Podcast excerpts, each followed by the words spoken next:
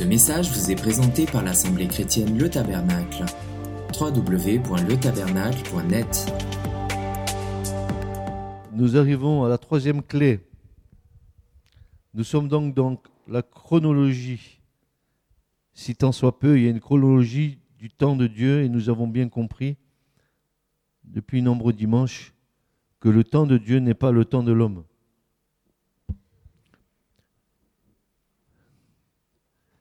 Je voudrais vous parler de la troisième clé, le principe du jubilé dans l'Écriture. C'est un temps de Dieu que Dieu a fixé pour l'homme après le jour de la semaine, après la semaine, voilà qu'apparaît dans le temps de Dieu le, le jubilé. Mais ce n'est que la conséquence de tout le reste. Nous avons vu qu'un jour pour Dieu c'est comme mille ans. Nous avons vu toutes ces choses-là déjà depuis un moment. Pour ceux qui n'ont pas entendu ça, allez écouter les, prédications sur Internet. Il y a au moins six ou sept prédications déjà sur ce sujet. Parce que si vous n'avez pas entendu les premières prédications, il est difficile après de d'enclencher sur le reste. Et le jubilé, c'est quand même un morceau de choix dans le temps de Dieu. Et c'est ce matin, c'est sur cette clé que je voudrais m'entretenir avec vous. Euh, j'ai entendu dans ma vie, et vous aussi certainement, plein d'âneries de la part de, gens qui se disent être des chrétiens et qui, moi, pour moi, ne le sont pas en disant l'Ancien Testament, maintenant il y a le Nouveau, c'est pas la peine de l'Ancien.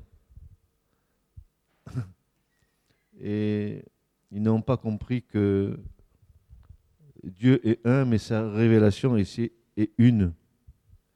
S'il y a un Ancien et un Nouveau Testament, c'est parce qu'il y a une révélation au travers des deux et que nous devons absolument comprendre c'est comme si vous preniez un discours et que vous le preniez à moitié et que vous écoutiez la, dernière moitié sans avoir écouté la première moitié. Il va vous manquer des éléments pour bien comprendre ce discours-là.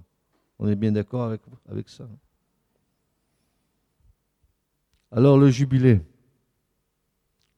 D'ailleurs, il, se trouve dans, dans le livre du Lévitique. Bon, le livre du Lévitique, Qu'est-ce que c'est que ce livre? Il est bizarre ce livre. Pourtant, c'est le code sacerdotal, c'est la façon dont, les Cohen, les Kohanim, les prêtres, doivent servir Dieu. Parce que tu ne sers pas Dieu comme tu as envie de le servir. Il y a un code, un code sacerdotal. Malheureusement, dans notre dans notre euh, génération, dans nos générations de la Nouvelle Alliance, on a perdu de vue la façon dont on doit vraiment, réellement servir Dieu. Le code sacerdotal, c'est un code de sainteté. Ceux qui servent Dieu doivent être saints comme Dieu lui-même est saint. Donc ça nécessite de savoir tous les conseils que Dieu a donnés aux Lévites pour le servir. Et puisque nous sommes des Lévites, nous aussi, nous devons aussi servir Dieu avec un certain respect de ces codes-là. Donc le livre des Lévitiques n'est pas un livre obscur, il n'est pas un livre à mettre à part, au contraire, il a une importance qui me paraît capitale pour nous, puisque nous connaissons la manière dont nous devons servir Dieu. Même si aujourd'hui on ne fait pas de sacrifice d'animaux, mais quand même, il y a dedans des, références qui nous devraient nous, nous, avertir de la manière dont nous servons Dieu. Alors, euh, ce jubilé que nous trouvons dans le chapitre 25 du Lévitique, pourquoi l'appelle-t-on jubilé? Parce qu'il vient d'un terme hébreu, Yovel, Yovel qui est qui est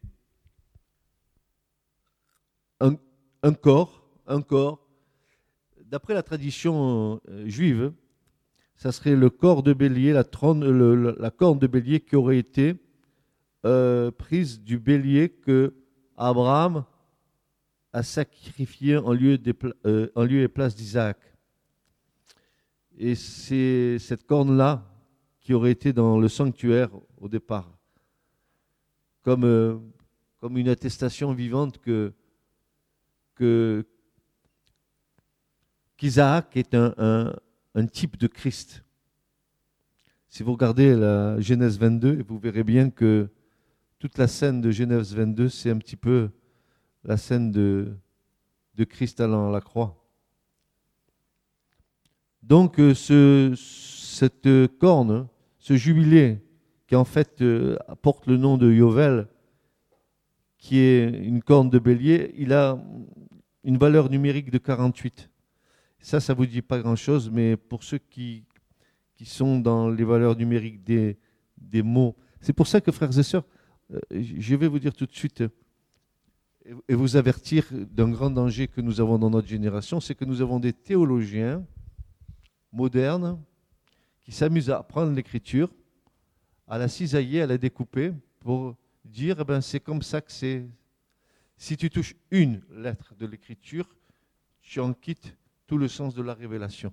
C'est pour ça que Jésus a dit euh, il, ne manquera aucun iota, aucun iot. Hein. La plus petite des lettres, le yod, le yud, hein, qui est la valeur numérique de 10.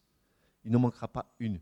Et de, nous, nos, nos théologiens modernes, ils coupent tout. Ils découpent tout pour démontrer que, eh ben non, c'est pas comme ça. Mais si toute écriture est inspirée de Dieu, la moindre lettre de l'écriture ne doit pas être touchée la première règle qu'avaient les sages d'Israël, comme Hillel et Shammai du temps du Christ, la première règle qu'ils ont émise, c'était la règle de sainteté. On ne touche aucune lettre de l'Écriture. On n'en ajoute aucune, comme disait Jean dans l'Apocalypse, et on n'en retranche aucune, car chaque lettre a une valeur devant Dieu. Si tu quittes un Aleph, tu quittes un 1. Si tu quittes un Tav, tu quittes une valeur numérique de 400. Mais tout ça, c'est dans le plan de Dieu. Parce que quand tu rentres dans, cette partie de l'écriture, tu t'aperçois que même les valeurs numériques te parlent de Dieu. Donc, enlever quoi que ce soit à l'écriture, c'est enlever, n'est-ce pas, euh, une partie de la révélation. Et la parole de Dieu est oui et amen, on n'en touche rien du tout. Rien. Pas un yud pas un iota, rien. On ne touche rien, on n'enlève rien. Pourquoi? Parce que tu quitterais de l'écriture une lettre qui est inspirée de Dieu et qui a sa place là et pas ailleurs que là. Parce que Dieu veut te parler là, à ce moment-là. Dans un Yud, il te parle, dans un Tav, il te parle, il te dit Tav, c'est 400 et Tav, c'est la croix. Donc tu ne peux pas quitter ça. C'est scellé. La célébration de cette année comportait entre choses la restitution des terres à leurs anciens propriétaires, la rémission des dettes, la libération des esclaves et le repos de la terre. Imaginez, c'était, quelque chose de très important en Israël. Mais vous allez voir c'est encore beaucoup plus important que ce qu'on croit, n'est-ce pas? Si je regarde le Lévitique, et je regarde du chapitre 1 au chapitre 25, je vais m'apercevoir, si vous êtes un peu perspicace et si vous avez euh, vraiment cette envie de, de, sonder, de chercher dans l'écriture, vous allez vous apercevoir d'une chose tout à fait étonnante. Au chapitre 1 et au verset 1, il est dit, et l'Éternel appela Moïse et lui parla de la tente d'assignation, disant, parle au fils d'Israël. Et pendant les 24 versets, Dieu va parler à Moïse dans la tente bouche à bouche. Mais au chapitre 25, c'est plus pareil. Regardez bien par où ça commence. Chapitre 25, verset 1. Et l'Éternel parla à Moïse disant, euh, parla à Moïse sur la montagne du Sinaï. Ah, c'est plus dans la tente d'assignation. Voilà une référence que Dieu fait quand il a donné la loi à Moïse sur la montagne. Ça veut dire que le jubilé d'une importance capitale ici. Le jubilé pour nous, aujourd'hui, va nous parler du millénium. un temps de repos. Un temps où Dieu va donner le repos à sa création. Un temps où pendant 6000 ans, l'homme a, fait la pagaille dans la création de Dieu, mais Dieu va donner un repos de sabbat à la terre. Et le jubilé qui va venir, ce septième millénaire, ça sera un temps de repos pour la terre et pour les hommes. C'est très, très étonnant qu'au chapitre 25, Dieu ne parle plus à Moïse dans la tente, mais qu'il lui rappelle ce qu'il a dit sur le mont Sinaï. Ça a une importance capitale aux yeux de Dieu. Parce que vous savez très bien que le millénium sera la venue du Christ. Le Messie vient. Il descend pour introduire un millénaire de repos dans lequel il régnera en tant que roi et qu'il régnera en tant que souverain sacrificateur.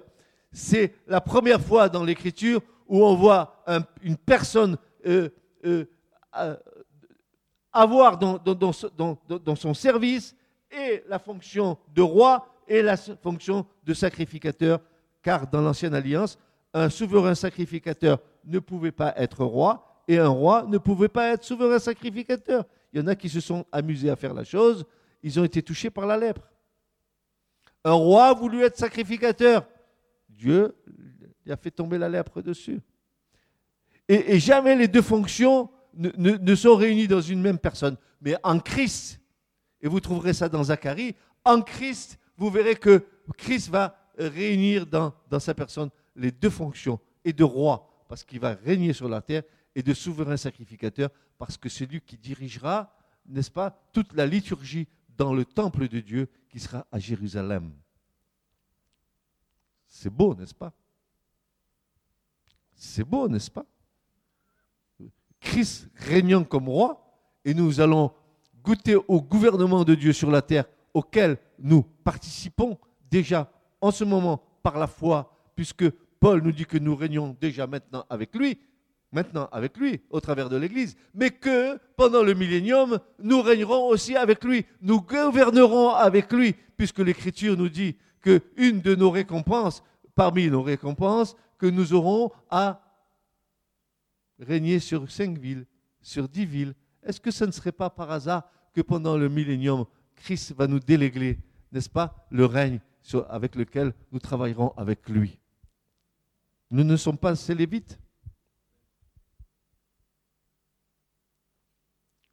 Mais nous aurons reçu l'intelligence du royaume, n'est-ce pas? On ne va pas régner comme les hommes règnent. On régnera comme le Seigneur le voudra, n'est-ce pas? Comme les choses du royaume où tout est parfait en, eux.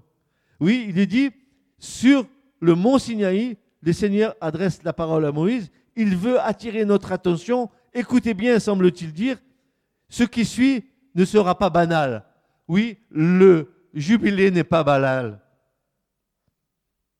Le jubilé n'est pas banal. Il, apparaît au bout de sept fois sept, sept fois sept, 49 ans.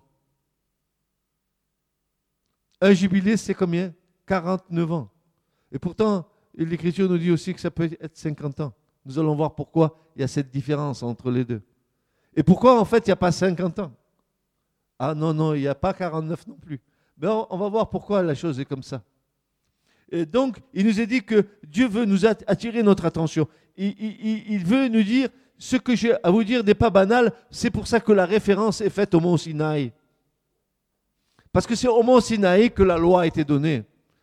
C'est que, euh, euh, que, le, doigt de Dieu a gravé sur les tables, n'est-ce pas, euh, les, dix commandements.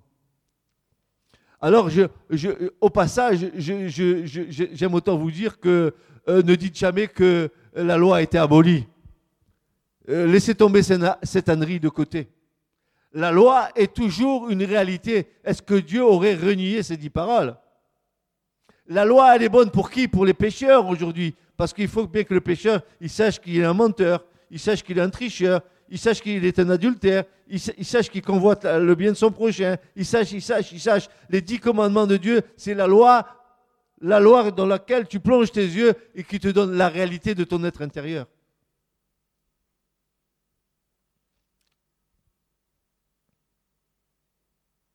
Et Jésus l'a dit.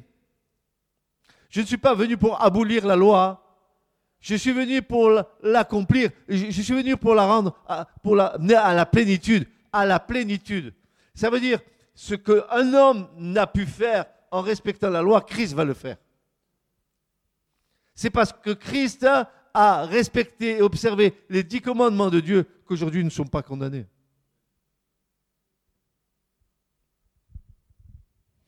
Et la tradition, elle, ne s'y est pas trompée quant à la valeur du jubilé. Elle a même dans sa liturgie juive, elle a une paracha. cette paracha, elle s'appelle en hébreu euh, Bahar Sinai. Ça veut dire dans le mont Sinaï ou au mont Sinaï. Elle rappelle que Dieu a parlé là à Israël et à Moïse, au travers de Moïse à Israël, pour lui dire que le jubilé, c'est quelque chose de très, très, très, très important. C'est prophétique, le jubilé. Parce qu'il y a à un moment donné quelqu'un qui va venir nous dire l'Esprit de l'Éternel est sur lui. Il est venu pour quoi faire? Pour délivrer les captifs, libérer les prisonniers. Et pour publier une année de grâce de la part de Dieu. Comme, si Jésus venait dire, je viens accomplir moi le jubilé. L'instant est solennel. Jusqu'ici, le lecteur est resté avec Moïse dans l'attente de la rencontre où le Seigneur est descendu dans sa gloire. Là, le Seigneur a parlé à Moïse pour lui donner toutes sortes de prescriptions, surtout dans le domaine cultuel, c'est ce qu'on vient de voir, mais pas uniquement.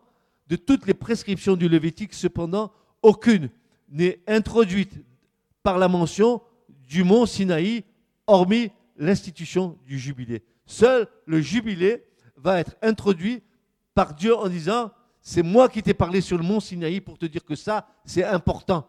Tout le reste que je viens de te dire, je te parle bouche à bouche dans la tente, mais je te rappelle ce que je te dis sur le mont Sinaï. Pourquoi Dieu dit ça? Qu'est-ce que l'Éternel a en vue? Mais le regard prophétique de Dieu, il s'étend du départ jusqu'à la fin pour nous. Il s'étend du premier jour de la création au dernier jour de la création, jusqu'au sixième jour, y compris le septième, où Dieu va aussi être avec nous pour ce septième jour. Et la finalité de ce septième jour, c'est que Dieu va faire quelque chose, n'est-ce pas? Il va créer une nouvelle terre et des nouveaux cieux.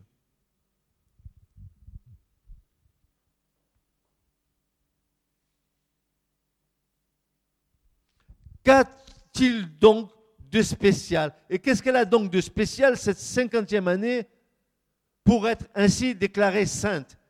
Lévitique 25, verset 12 cette année-là est déclarée sainte de la part de Dieu.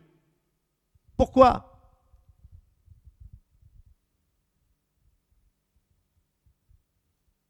Parce que le saint sera au milieu de son peuple. Parce que le Christ sera au milieu de son peuple pendant le millénium. Le saint sera au milieu des autres saints. Et le jubilé est déclaré saint parce que le futur jubilé, le millénium, est déclaré saint par Dieu. Le Shabbat, c'est une mise à part. Et nous avons vu la dernière fois que le Shabbat, n'est-ce pas, c'était quelque chose euh, que nous devrions saisir avec une autre vision, nous, dans la Nouvelle Alliance. Ça veut dire que nous avons compris, comme le déclarait Marc, en Marc 2, 24, que le Christ est l'Adonai du Shabbat il est le maître du sabbat. Que Christ est Char Shalom, Shalom, il est le prince de, la paix. C'est lui la paix personnifiée. C'est lui le véritable Shabbat. Et tu trouves ton repos, non pas dans un jour, une fois dans la semaine, mais tu trouves ton, repos chaque jour dans le Christ. Il est le Shabbat personnifié.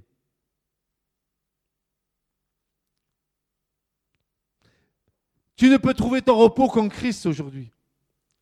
C'est pour ça que, quand vous discutez avec certaines religions qui font le Shabbat, euh, vous, leur dites, mais s'il vous plaît, pourquoi Paul dit dans le deuxième chapitre des Colossiens que désormais que personne ne vous condamne pour une histoire de pleine lune ou de Shabbat ou des Shabbats, ou des Shabbats cérémoniels ou des Shabbats que Dieu a mis à part pour son peuple, que personne ne vous condamne à cause de ces choses, car ce n'était que l'ombre des choses à venir, que la réalité se trouve dans le Christ.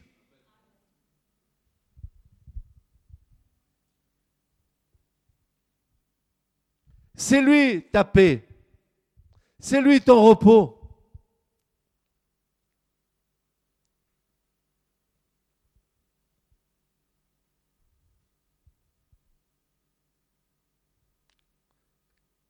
Qu'a-t-elle donc de spécial cette cinquantième année pour être ainsi déclarée sainte?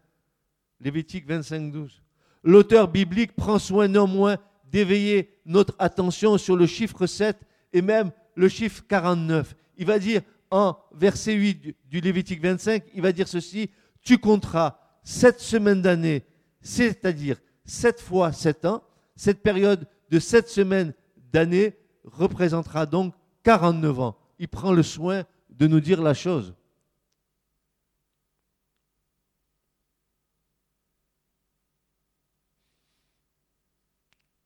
Une telle redondance n'est pas due au hasard. Cette cinquantième année est aussi une septième année, une année sabbatique. Et là, c'est où nous commençons à ne pas comprendre ça devient difficile pour nous parce qu'on nous dit que un jubilé, c'est 50 ans.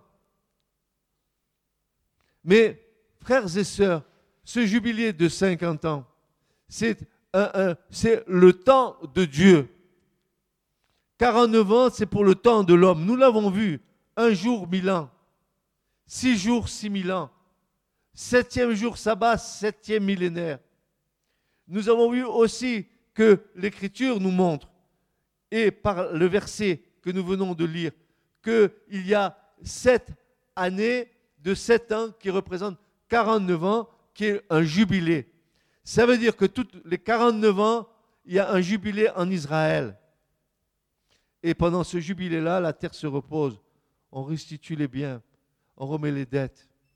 Et vous allez voir que ce n'est pas à hasard que Dieu a fait cette chronologie-là c'est que ça va tomber sur des, des temps de grandes de, grande, euh, euh, responsabilités vis-à-vis d'Israël, parce que ce temps du jubilé va amener Israël à faire un examen de conscience.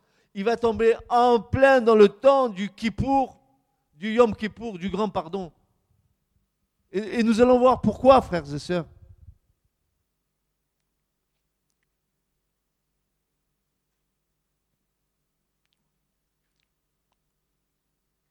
Ne dites plus jamais que le Lévitique est un livre nul.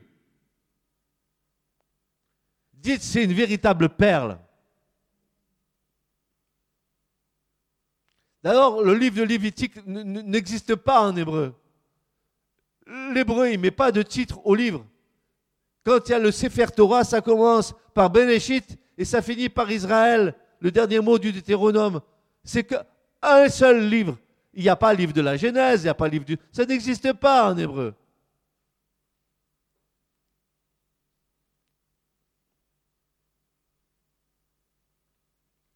C'est pour ça que tu n'ajoutes et tu ne retranches rien dans l'écriture. Dis ça à un juif, tu vas voir ce qu'il il, va prendre le sac et la cendre de l'énormité que tu auras dite. Ces paroles de Dieu, tu quittes rien à la parole.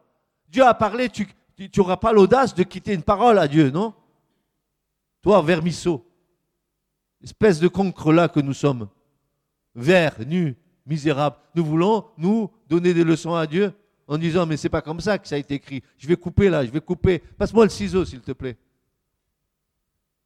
Et tu, quittes à la révélation de Dieu. Tu es en train de quitter la règle de sainteté la règle d'interprétation. Toute l'écriture est sainte et inspirée de Dieu.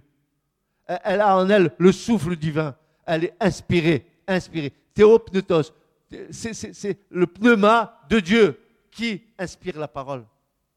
Comment tu peux toucher à ça? Ou alors, tu, divagues. Ou alors, ton orgueil te fait divaguer.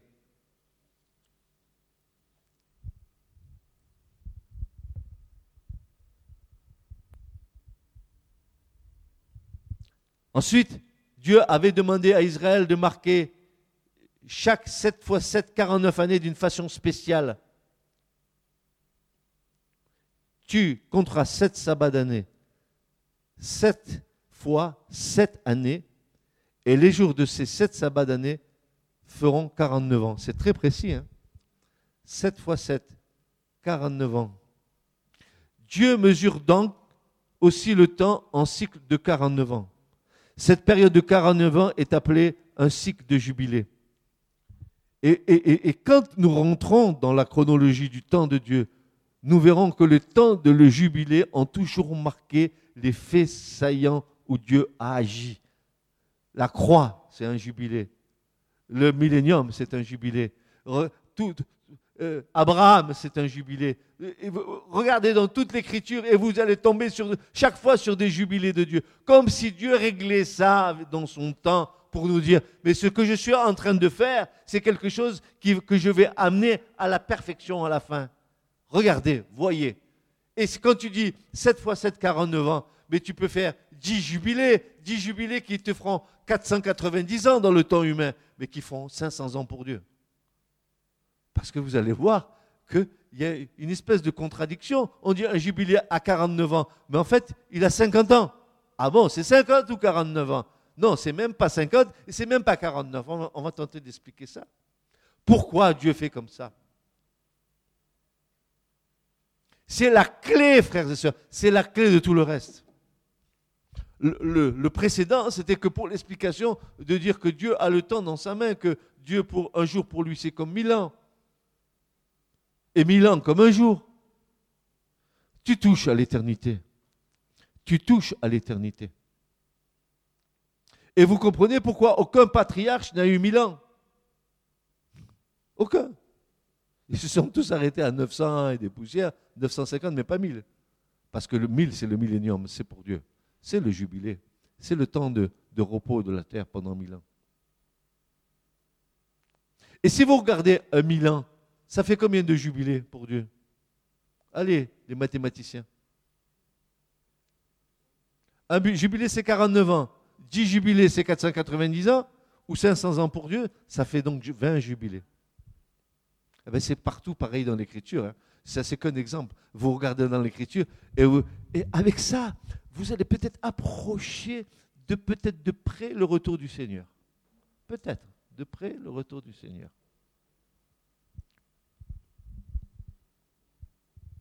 J'ai dit peut-être. Que ceux qui entendent ne disent pas que j'ai dit qu'il revenait demain. J'ai jamais dit ça. Moi. J'ai dit il va revenir bientôt. Ben écoutez, je ne veux pas me mouiller. Parce que ceux qui se sont mouillés, il va falloir qu'ils rendent des comptes à ceux qu'ils ont trompés, comme certains sur Internet, qui ont dit que c'est le, le, le, 28, le 28 septembre du 15, le 28, il y en a tous qui ont, ils ont tous dit leur date. Cette année, hein.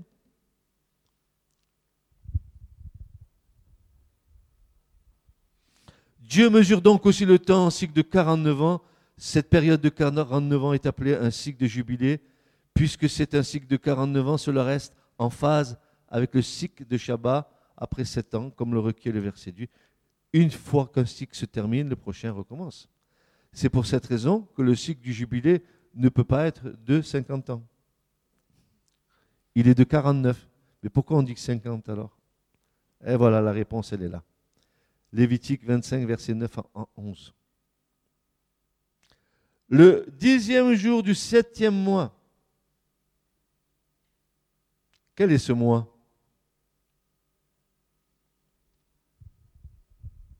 Quel est ce mois? Pas moi, hein. le moi MOIS.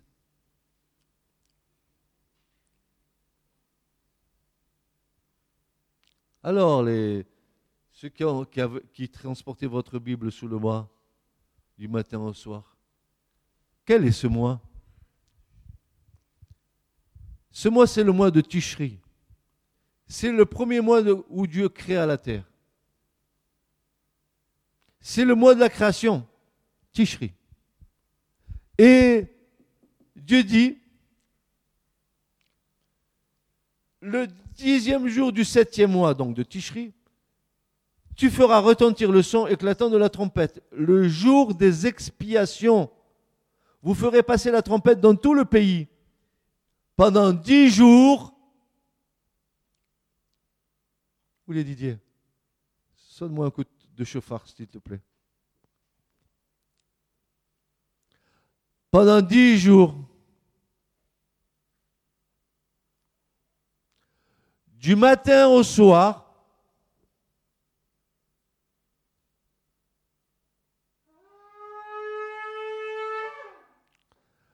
Voici ce que l'Israélite entendait dans le pays d'Israël.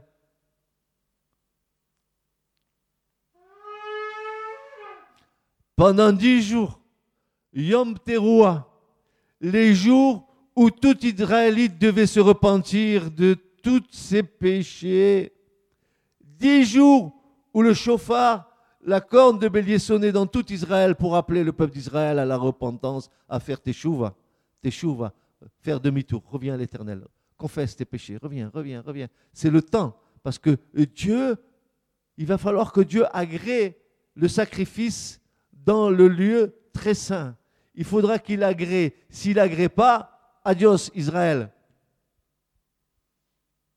C'est ce qu'on appelle le kippour, du mot euh, verbe kafar, ou qui veut dire Dieu est propice. Pourquoi Dieu était propice? Parce que sur l'arche d'alliance, le couvercle de l'arche qui était en or recevait le sang du sacrifice dessus. Et parce que euh, Dieu, en voyant le sang du sacrifice sur le propitiatoire, il nous faisait grâce de la loi, au fond, qui nous condamnait parce qu'il y avait l'étape de la loi. Le sang nous gardait de la condamnation. Dieu voyait la loi au travers du sang de son Fils. Il n'y a plus de condamnation pour ceux qui sont dans le Christ. Si du moins nous avons confessé, nous avons laissé notre vie de péché derrière nous, n'est-ce pas? Si nous la trémalons encore, nous avons intérêt à la déposer pour pas que ça devienne un fardeau. Ça nous empêche d'avoir une vraie communion avec Dieu. Parce qu'il y en a qui sont venus à Christ, n'est-ce pas, en posant leurs fesses sur une chaise dans une église, ils pensent qu'ils sont convertis. Oui, ils sont convertis à la chaise, mais pas à Christ. Ils pensent que c'est suffisant parce qu'ils viennent dans une église, que l'église va les sauver. Tu te trompes, c'est Christ qui te sauve. C'est pas ton pasteur, c'est pas ton prêtre, c'est pas ton truc, c'est pas ton c'est pas ton nabab, c'est pas ton gourou, c'est pas c'est Christ qui sauve. Ne, crois pas que c'est parce que tu viens dans, cette église que, tu vas être sauvé. Hein. Moi, je ne te sauve pas. Hein. Sauve-toi tout seul. Va à Christ. Laisse le Christ. Laisse l'Esprit de Dieu t'attirer à Christ. Laisse le Père t'attirer à Christ. écoute, n'est pas avec, ta connaissance que tu viens à Christ. Elle te sera utile pour plus tard. Mais laisse l'Esprit de Dieu t'attirer à Christ. Ne dis pas parce que tu connais la parole que tu es à Christ. Laisse-le t'attirer. Laisse-le pénétrer ta vie. Laisse-le faire sa demeure en toi. Laisse-le allumer la flamme du premier amour en toi. Laisse-le prendre la place dans ton cœur. Sois le temple du Saint-Esprit. Laisse-le faire. Ne fais pas. Ne fais rien. Ne fais rien. Dépose tes armes intellectuelles. Dépose tes armes charnelles. Dépose tout. Sois nu. Nu. Sois nu. Et laisse-le te revêtir d'une robe blanche. Laisse-le faire à lui. Laisse-le prendre sa place dans ton cœur. Laisse-le faire. Donc, pendant dix jours, il nous casse la tête avec la corne de bélier. Non, non, ils tremblaient tous. Et je ne vous dis pas pendant dix jours le souverain sacrificateur. J'ai un, un, traité de Yoma Yoma, c'est des traités de, chez les Juifs. Comment un souverain sacrificateur se préparait pour rentrer dans le lieu très saint? Je ne vous dis pas, frères et sœurs. Je ne vous dis pas, on lui mettait la corde au pied parce que s'il n'était pas agréé de Dieu, il pourrait tomber raide mort dans le lieu très saint. Je ne vous dis pas, il confessait ses péchés, les péchés de son peuple, les péchés de sa famille. Il, se rappelait, tout, il récitait par cœur toute la sortie d'Égypte euh, aux anciens d'Israël qui étaient avec lui pendant dix jours, sans bouger dans la tente ou dans le tabernacle ou dans le temple, sans bouger, jusqu'à ce qu'il puisse pénétrer comme ça dans le lieu très saint. Tu crois que c'est une rigolade de s'approcher de Dieu, toi? Tu crois que Christ est ton pote, c'est ton copain, tu lui tapes sur la, sur la main et hop, papa, quel bon copain que j'ai. Tu crois que c'est ça Dieu, toi? Mais tu te trompes, mon pauvre. Ma pauvresse, tu te trompes si tu crois ça.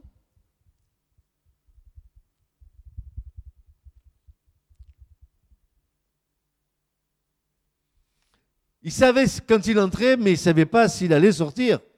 C'est pour ça qu'il avait une robe avec des petites clochettes au bout. Et quand il allait dans le, lieu très saint, on entend, tout le peuple était dehors, ils écoutaient les clochettes pour voir si Dieu allait être favorable au sacrifice. Tant que les clochettes sonnaient, ils étaient rassurés. C'était que Dieu n'avait pas euh, mis son veto dessus. Imagine, tout le monde suspendu dehors à entendre les clochettes du souverain sacrificateur portant lui-même, il était entouré d'un encens, il se cachait derrière pour pas, parce que tu ne peux pas voir Dieu ne pas mourir.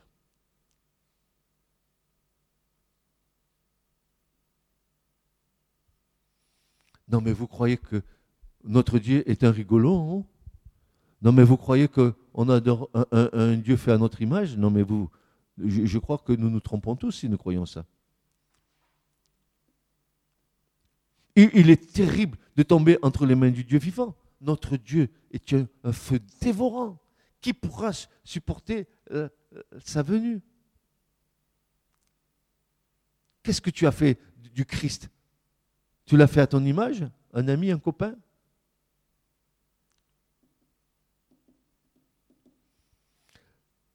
Pendant dix jours. Mais tu, tu nous casses la tête de sonner le chauffard dix jours mais non. Tout Israël savait ce que ça représentait. Et il savait que le dixième jour, au moment du grand, pardon, ce qu'on appelle le grand pardon, au, moment où euh, euh, le souverain sacrificateur allait apporter un sacrifice pour ses propres péchés et pour les péchés du peuple, n'est-ce pas Qu'il allait rentrer dans le lieu très saint, dans la présence de Dieu, ne sachant pas s'il allait ressortir. Souvenez-vous des deux fils d'Aaron. Souvenez-vous des deux fils d'Aaron, la révolte de Corée. Vous ne connaissez pas ça? Allez à Nombre 16. Ne dites pas que, Nombre 16 est un livre dépassé. Allez voir un petit peu. Ne dites pas que le Lévitique s'est. Ne dites pas que l'Exode s'est dépassé. Ne dites pas que la Torah s'est dépassée. Dites que c'est la vérité.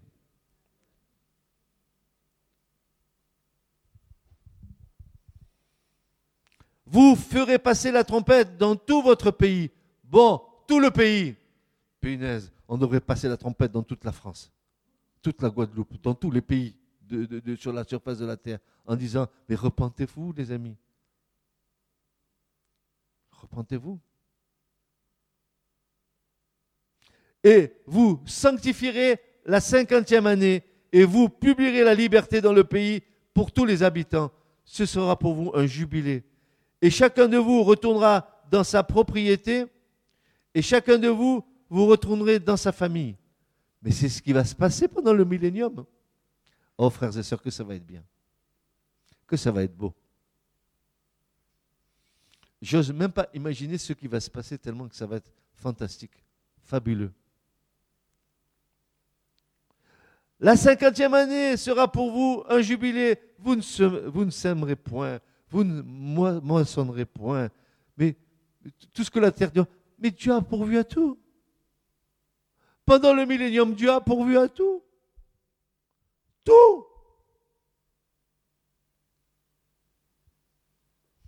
Hmm, tu veux du pain Il descendra du ciel. Tu veux des cailles Tu veux un McDo? Non. Ça ne descendra pas du ciel. Ce n'est pas bon pour la santé. Mais Dieu nous donnera les, mets les plus excellents. D'ailleurs, mes, frères et sœurs, je vous avertis, il y a un restaurant, je ne sais pas combien il a d'étoiles dans le ciel, mais quand je vois des, viandes moelleuses, des vins épurés. Quand je vois, hein, euh, où, il était, où est Hugo euh, Hugo, ouais, ton vin là-bas, ta piquette de là-bas, d'en haut, ça ne sera pas le vin d'en haut, du bon vieux vin. Regarde Ésaïe, chapitre 25, tu verras des, choses moelleuses. Hmm. Qu'est-ce que tu me fais à manger à midi, chérie? Tu verras, tu vas te régaler. Tu te régaleras. Il y a des master chefs en haut. Il y a des anges spécialisés dans la nourriture. Vous verrez, mes amis. Vous verrez. Et vous vous rappellerez, vous direz, le vieux la bamba, il nous avait dit que c'était bon. C'est plus que bon, c'est excellent. Ce sera pour vous un jubilé, et chacun de vous retournerait dans sa propriété, et chacun de vous retournera dans sa famille. La cinquantième année sera pour vous un jubilé. Vous ne sèmerez point, vous ne moissonnerez point ce que la terre produira d'elle-même, et vous ne vendangerez point la vigne non taillée. Comme nous l'avons vu, Dieu appelle l'année du jubilé une cinquantième année, mais ce n'est ni la quarante-neuvième, ni celle d'après. Comment est-ce possible?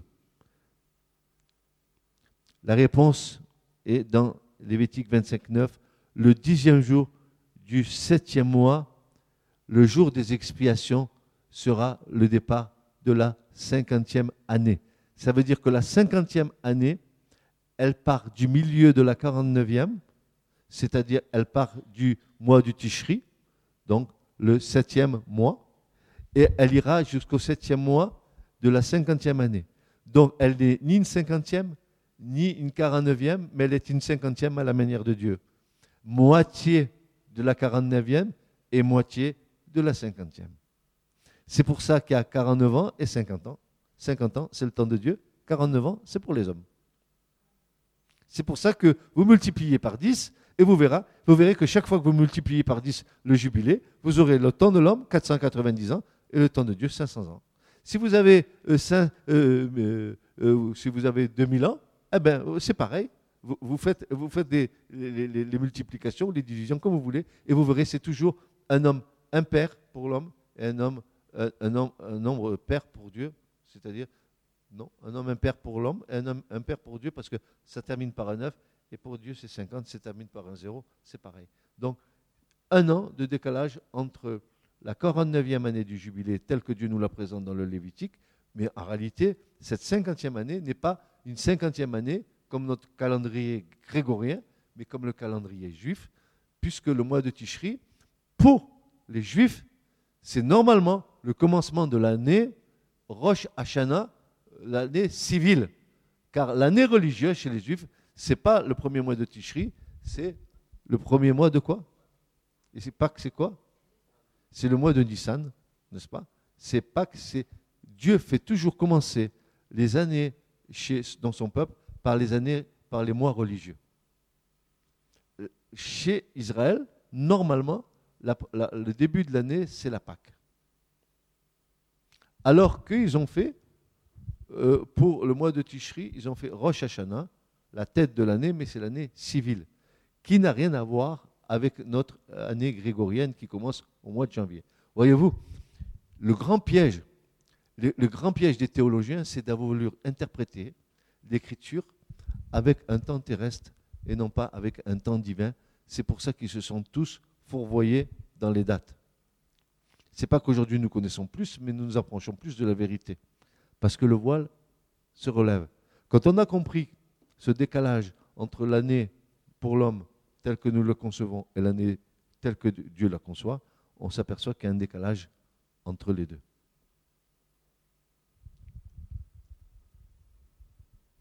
L'année du jubilé commençait à mi-chemin de la 49e année et finissait à mi-chemin de l'année suivante. Vous avez bien compris ça? C'est important. C'est important parce que, après toutes les dates que nous avons dans, la Bible, elles doivent être comparées avec ces temps-là. C'est pour ça qu'il y a beaucoup d'erreurs dans, les, prévisions prophétiques. Parce qu'on a, toujours essayé d'interpréter la parole prophétique qui est un temps de Dieu avec le temps humain. Et là, on s'est planté. Car le temps de Dieu n'est pas le temps de l'homme. Elle commençait pas comme les autres années, le premier jour du mois, mais le deuxième jour du septième mois. Vous avez bien compris Elle commençait le dixième jour du septième mois et pas le premier jour du mois. Parce que le, dixième jour du septième mois, c'était le jour du grand pardon. Le jour du grand pardon. C'était une année de grâce spéciale. L'année acceptable de la faveur du Seigneur, quand toutes les dettes furent pardonnées, tous les esclaves libérés et les familles séparées réconciliées. C'est beau. C'est beau, n'est-ce pas? Les familles séparées réconciliées. Tu avais intérêt, n'est-ce pas, à faire une bonne teshuva. C'est pour, pourquoi cela ne pouvait pas commencer avant le jour du grand pardon. Tant que le grand sacrifice expiatoire n'était pas fait pour Israël, puisque la grâce ne pouvait s'écouler que sur la base du sang versé lors d'un sacrifice expiatoire, le jubilé ne pouvait être parfaitement accompli que sur la base de l'expiation. C'est pour ça que le grand jubilé de Christ se termine sur la base de quoi? Expiation. Quand vous regarderez, si vous avez un peu de temps pour faire essayer de mettre un peu vos nez dans, tout ça, vous verrez que le, euh, Jésus à la croix, au moment où Jésus est mis en croix, il est en train d'accomplir un jubilé. Une expiation, comme Dieu l'avait demandé, là, dans le Lévitique. Exactement, la chose s'est reproduite. Ne me dites pas que le Lévitique, ça ne sert à rien. Jésus a accompli cela. Il a accompli un vrai jubilé. Il a accompli une expiation, un grand pardon, au moment où un jubilé était en train de s'accomplir. Au moment de quoi? Eh bien, au moment où Christ devait accomplir toute l'œuvre du Père. je, viens, je au Dieu, pour faire toute ta volonté. Tu n'as voulu ni offrande ni holocauste, et tu m'as fait un, corps, et j'ai dit, me voici, envoie-moi, hébreu. Envoie-moi. Il est écrit de moi dans le Sefer Torah, dans le rouleau. Il est écrit. Ah, S'il est écrit de Christ dans le rouleau, dans la Torah, c'est pas la peine de me dire que l'Ancien Testament, il, n'a plus lieu d'exister. Au contraire, il a une valeur. L'Ancien, écoutez-moi bien, le Nouveau Testament, il appuie sa démonstration sur plus de 300 citations de l'Ancien Testament. Comment voulez-vous qu'il existe sans l'Ancien Testament? Puisque Christ, il est déjà au premier verset de la Genèse. Il est là. Va le chercher, il est là. Trouve-le, joue à cache-cache avec lui. Il est là. Il est là. Et tu dis qu'il n'est pas là? Oui, il est là, mais il est caché. Tu sais que Dieu est, un, vrai enfant joueur. Il se cache, il joue à cache-cache avec toi. Oh, tu crois l'attraper? Non, non, c'est froid, c'est froid. Oh, mais c'est tiède, c'est tiède comme un cache-cache. Ah, ça chauffe, ça chauffe. Au moment où tu dis, ah, bah, hop, ça devient froid. Il est parti à, côté. Va le chercher. Et toute ta vie, tu cherches. Mais au fur et à mesure que tu cherches, tu trouves. Et tu trouves.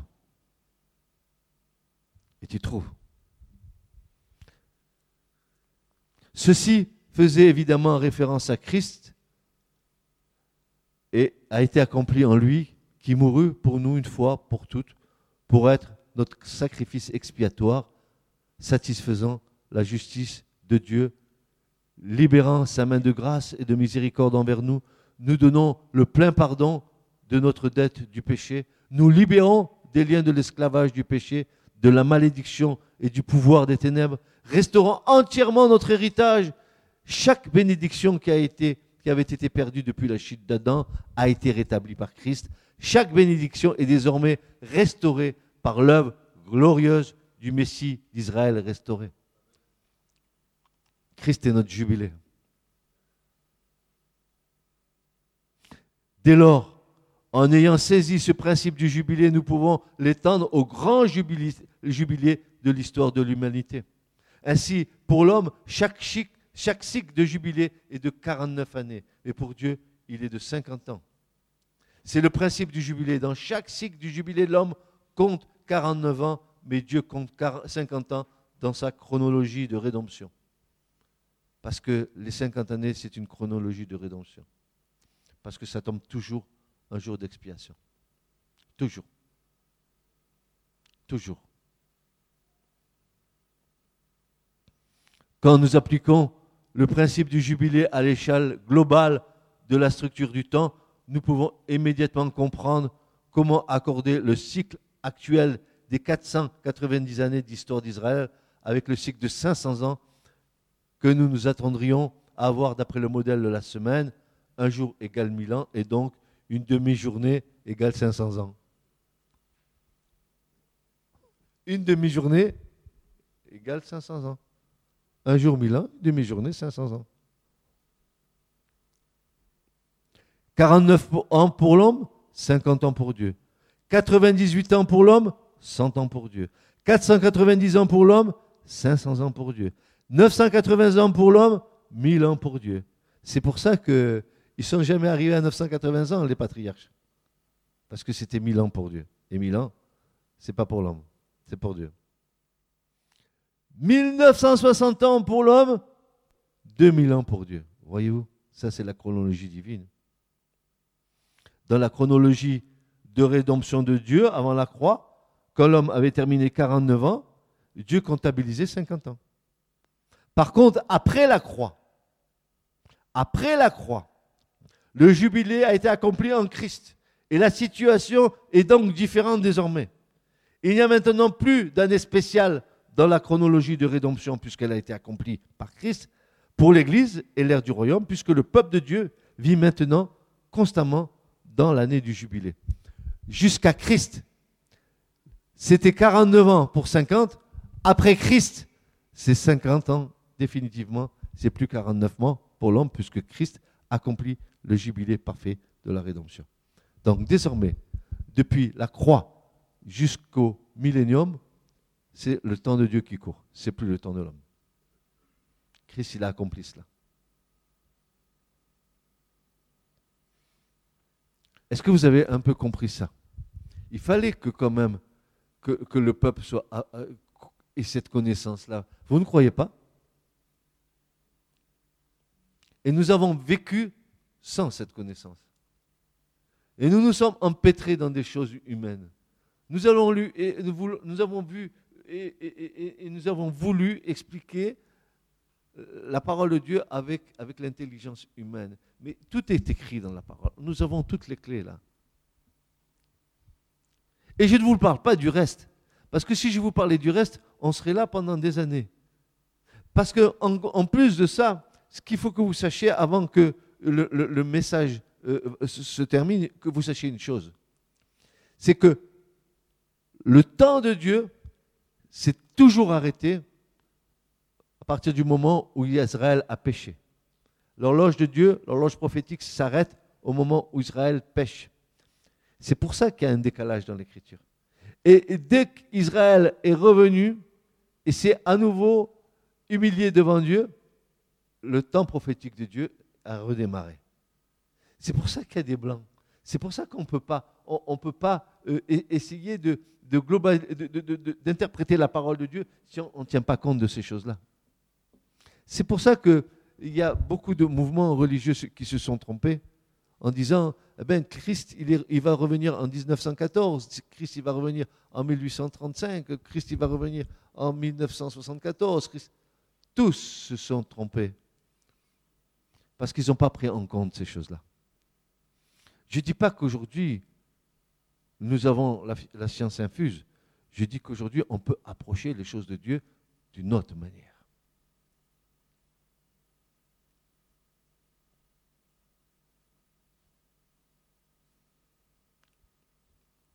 Tu as au moins un jubilé dans ta vie, tu as déjà 49 ans. Qui c'est qui a 49 ans ici?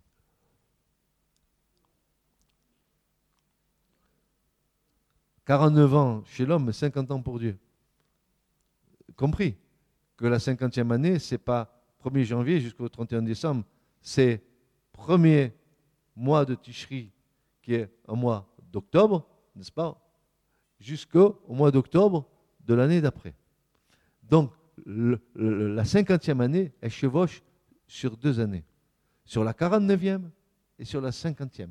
C'est pour ça que nous ne pouvons pas dire que c'est une 50e à la manière humaine, mais elle se démarque, c'est une 50e année à la manière de Dieu, parce qu'elle est, elle, est scellée par l'expiation.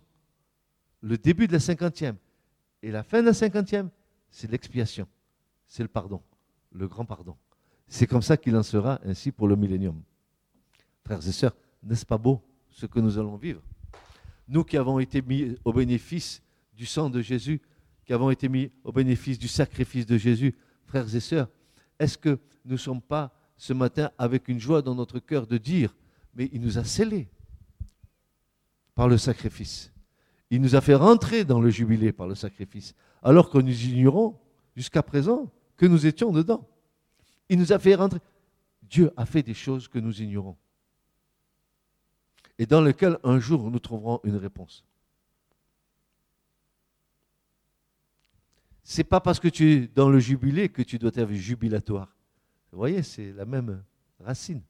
Tu dois être heureux de savoir que tu as été mis au, bénéfice du sacrifice de l'agneau, hein, que le sang a coulé et que le pardon t'a été accordé, que tu ne crains plus rien. Parce que ce qui te séparait de Dieu, n'est-ce pas, a été ôté par le Christ le mur de séparation, comme dit le prophète Esaïe. Ce qui nous séparait de toi, c'était nos iniquités. Tu as mis un mur entre toi et nous à cause de nos iniquités et de nos péchés. Et l'épître aux Éphésiens nous dit que Christ est venu à renverser le mur d'inimitié, ce qui nous séparait de Dieu. Le mur de péché, ce qui nous séparait de Dieu, à la croix, Jésus l'a ôté. Désormais, dit l'épître aux Hébreux, approchons-nous avec confiance du trône de la grâce. Parce que euh, le, rideau s'est déchiré du haut en bas et tu as accès à la grâce maintenant. Tu peux te présenter devant Dieu. Puisque Paul nous dit, il n'y a plus de condamnation pour ceux qui sont en Jésus-Christ, qui marchent non selon la chair, mais selon l'Esprit de Dieu. Amen. Il n'y a plus de condamnation, car il est dit, je t'ai exaucé au temps favorable et j'étais secouru au jus du, salut. Voici maintenant le temps favorable. Voici maintenant le jour du salut. Et le jour du salut nous a été accordé en Christ et par Christ. Tu ne trouveras ta pleine, ton plein salut que dans celui qui est l'objet de ton salut, car Dieu dit, euh, l'apôtre Luc, Dieu dit par la bouche de l'apôtre, Dieu a suscité dans la maison de David un puissant sauveur. Dieu a suscité dans la maison de David une corne de délivrance pour nous délivrer de la main de tous nos ennemis. Kera soteria, Dieu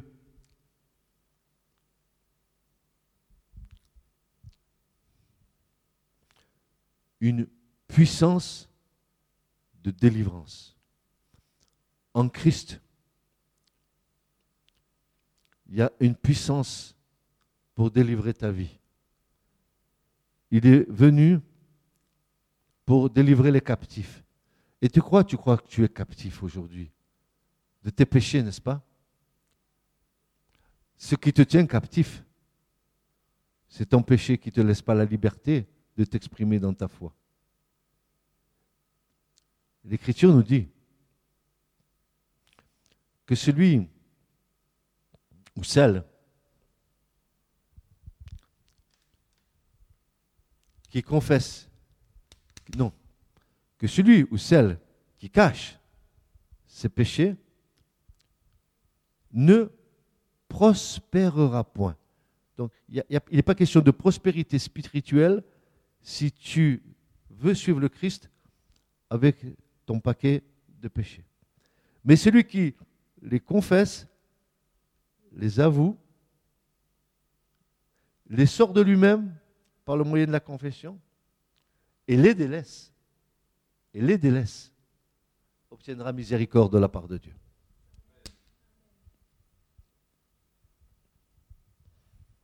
Et c'est ce qui se passait au moment du grand pardon. Une fois qu'ils avaient fait teshuva, qu'ils avaient confessé leurs péchés. Et comment confessaient-ils leurs péchés? Ben, Ceux qui sont un peu instruits du tabernacle, ils savent très bien comment ils allaient confesser leurs péchés. Ils venaient avec un animal, un agneau d'un an, ils venaient devant le souverain sacrificateur. D'abord, regardez, regardez l'hypocrisie des gens qui vous disent, mais moi quand je suis venu à Dieu, j'ai confessé mes péchés à Dieu.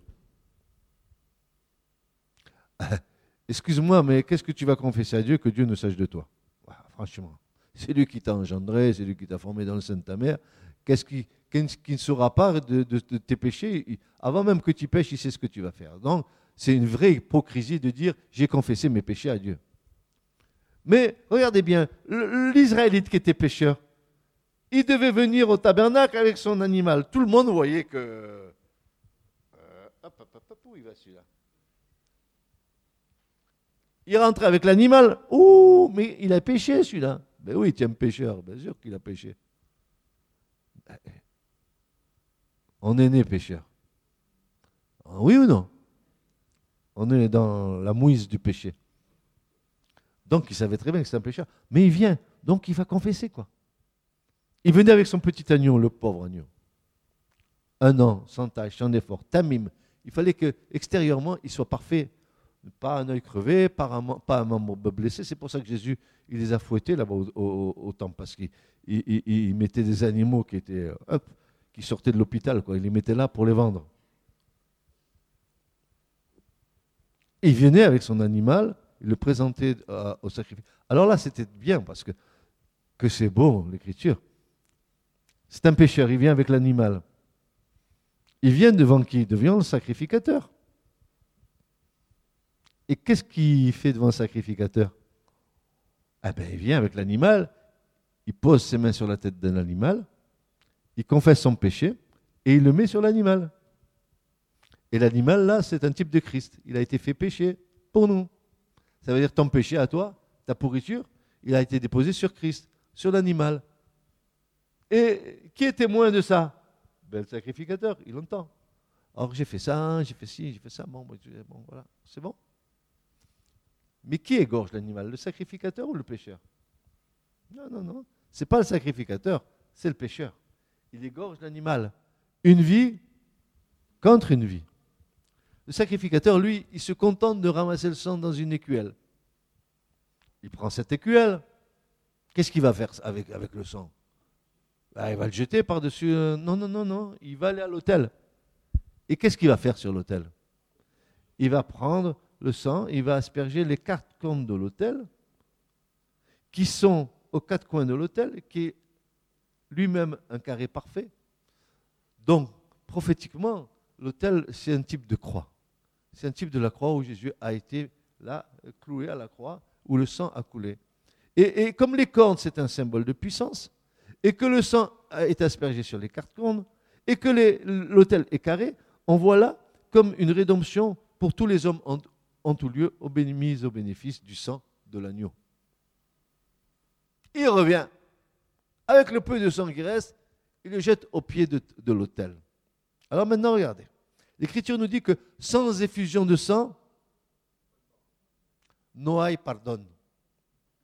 Il n'y a pas de pardon. Donc, pour qu'il y ait pardon et pour que le sang coule, il faut qu'il y ait confession. Tant que la confession n'a pas été faite, tu ne peux pas être mis au bénéfice du sang de Jésus. Pourquoi? Parce que le, pécheur qui rentre dans, le parvis, c'est toi qui es conduit par le Saint-Esprit qui est en train de te convaincre de pécher et qui t'amène où? Ben, la croix. Ben, c'est le chemin normal du chrétien, ça du futur chrétien. Il faut qu'il soit convaincu de péché et qu'il faut qu'il convainque son péché afin que le sang puisse le purifier de tout péché. Car sans effusion de sang, il ne peut pas avoir d'effusion tant qu'il n'y a pas de confession. Et s'il y a confession, alors là, l'animal peut être égorgé et le sang peut couler. C'est pour ça que pour être mis au bénéfice du sang de Jésus, il faut avoir confessé ses péchés. pecados. Rata. Péché. Le péché, c'est une gangrène dans notre conscience. Dieu mesure donc le temps en jubilé. La naissance d'Abraham a donc eu lieu le 40e jubilé. Je vous dis, mais tout, c'est une horloge. Hein. Prenez une calculatrice, vous allez voir, Dieu ne se trompe pas. Hein. C'est un mathématicien hors pair. Hors pair. Il est mieux que, les ingénieurs de Google, tu vois, et tout ça, ça c'est rien, ça. C'est un parfait mathématicien. La mort et la résurrection de Jésus eurent lieu dans la plénitude de temps, au cours même du 80e jubilé. Bam Encore dans un jubilé. Et sa seconde venue sera pour le 120e jubilé. Vous aurez une calculette, calculée, vous verrez bien, et vous tomberez juste sur ce qu'il faut. Ainsi en est-il du jubilé. Mais là où le bas blesse, c'est que lorsque nous essayons de reconstituer le temps dans l'écriture, alors nous nous trouvons devant des écueils de taille, car le décalage entre le temps de Dieu et le temps de l'homme, s'il n'est pas pris en compte, nous égare de plusieurs façons. Et pour terminer, il y a un élément considérable qui nous a échappé pendant de longs siècles, et que tous commencent à peine à comprendre, c'est que le temps prophétique de Dieu s'arrête chaque fois que le peuple d'Israël pêche et que l'horloge reprend chaque fois qu'Israël se repent et confesse ses péchés. Alors l'horloge du temps de Dieu se remet en marche et forcément, il y a un décalage avec notre façon d'aborder l'écriture qui n'est pas celle de Dieu. C'est pour cela, mes bien-aimés, que si vous avez un peu de temps, vous prenez vos yeux, vous dites au Seigneur, mets-moi un collier dans mes yeux, s'il te plaît, Seigneur, ouvre mes yeux, que je puisse comprendre ce qui vient d'être dit et que je puisse m'approcher d'une vérité que toi, tu as scellée dans l'Écriture, qui est sous nos yeux, que nous ne voyons pas encore, mais que Dieu va révéler. Amen. En tout cas, c'est dans le 120e jubilé que le Christ, n'est-ce pas, reviendra, ça sera sa seconde venue. Alors, que dit l'Église? Maranatha, Viens, Seigneur Jésus. Que dit mon cœur? Viens. Que dit l'Esprit? Viens. Et nous, comme des vierges sages, nous remplissons nos lampes d'huile, nos yeux fixés sur la parole. Ne quittez jamais un seul iota de l'écriture. Ne prenez pas l'écriture, ne la tordez pas. Ne la coupez pas. Ne la tranchez pas. Laissez-la telle qu'elle est. Telle qu'elle est, elle est inspirée de Dieu. Et rejetez loin de vous tout théologien qui voudrait vous faire croire que Dieu s'est trompé. Malheur à l'homme qui se confie en l'homme. Mais s'il vous plaît, faites une entière confiance à celui qui a dit et qui est notre cher frère Paul, toute écriture est inspirée de Dieu. Toute écriture a reçu le souffle divin. Il n'y a rien qui doit être enlevé. D'ailleurs, Jean le dit dans l'Apocalypse. Celui qui ajoutera ou retranchera, qu'est-ce qui lui arrive? Qu'il soit anathème. C'est exactement ce que Paul va dire aux Galates si quelqu'un vous annonce un autre évangile que celui que je vous ai annoncé, que ce soit même un ange ou un homme, qu'il soit anathème. Ce message vous a été présenté par l'Assemblée chrétienne Le Tabernacle. www.letabernacle.net